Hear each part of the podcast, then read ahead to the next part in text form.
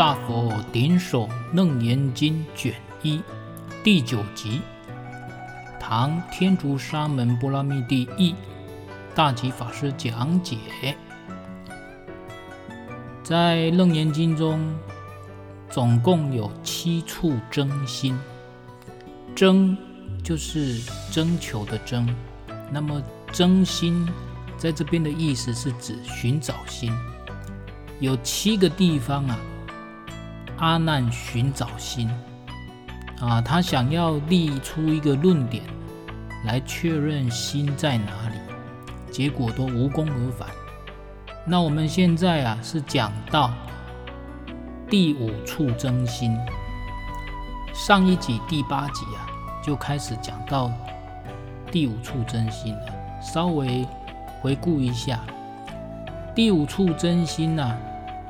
阿难主要又立了一个论点，他说：随着六根在哪里与六尘和合，心就随着产生。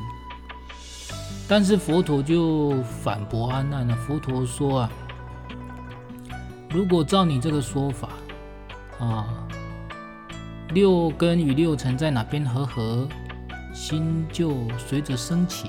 如果照你这个说法的话，那心可以分成两种情况。第一种呢，心没有字体。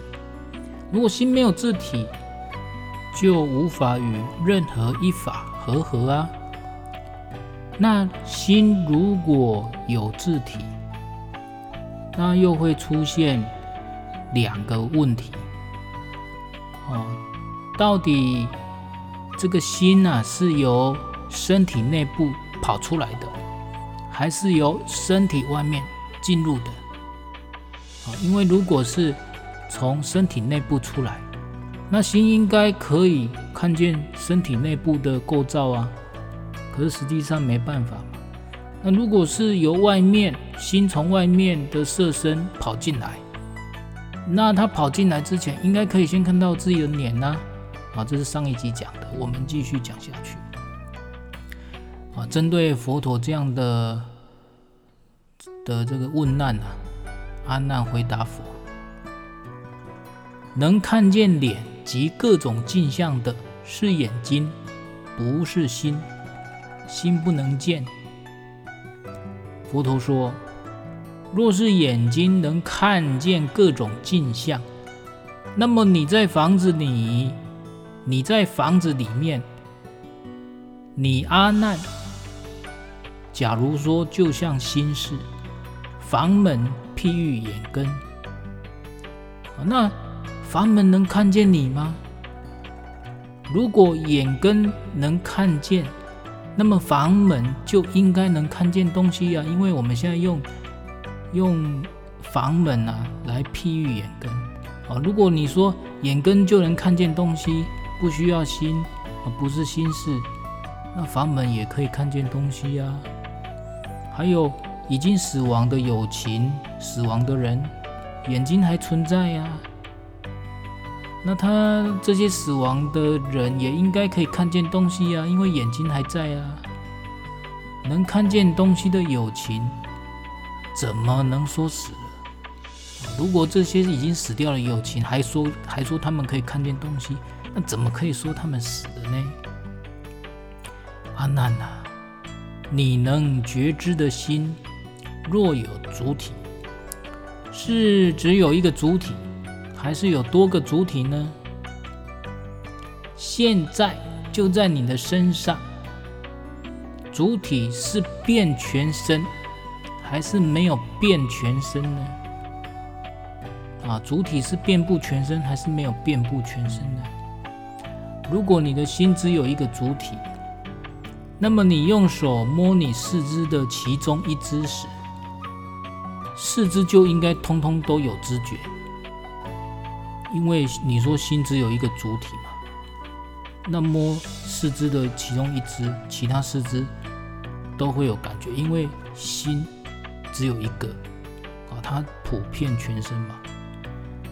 那如果四肢都有知觉，就会变成没有被摸的地方也有感觉。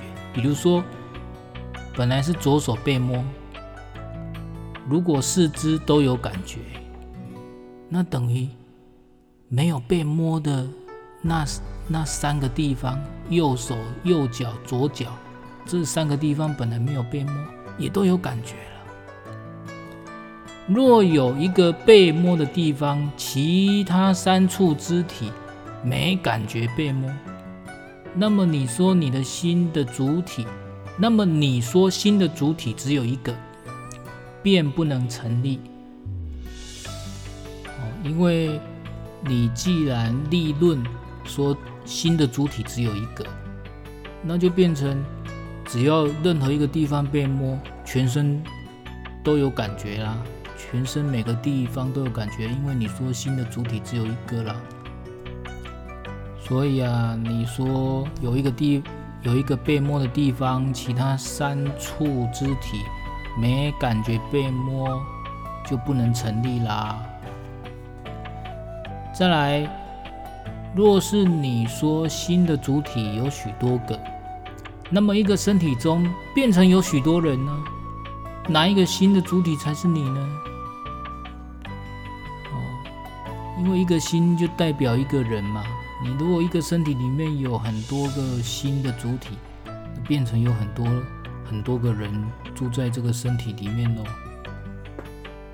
如果你心遍布全身，那就跟前面用手摸的例子一样，用手摸四肢其中一只时，手脚四肢应该都有感觉。若都有感觉，变成没有被摸的地方也有感。若只有一个地方感觉被摸，那么你说心的主体遍布全身，就不能成立。如果心不遍布全身，当你碰触你的头，也碰触你的脚，那就变成头有感觉，脚就没感觉啊。因为心没有遍布全身，心只集中在某个点。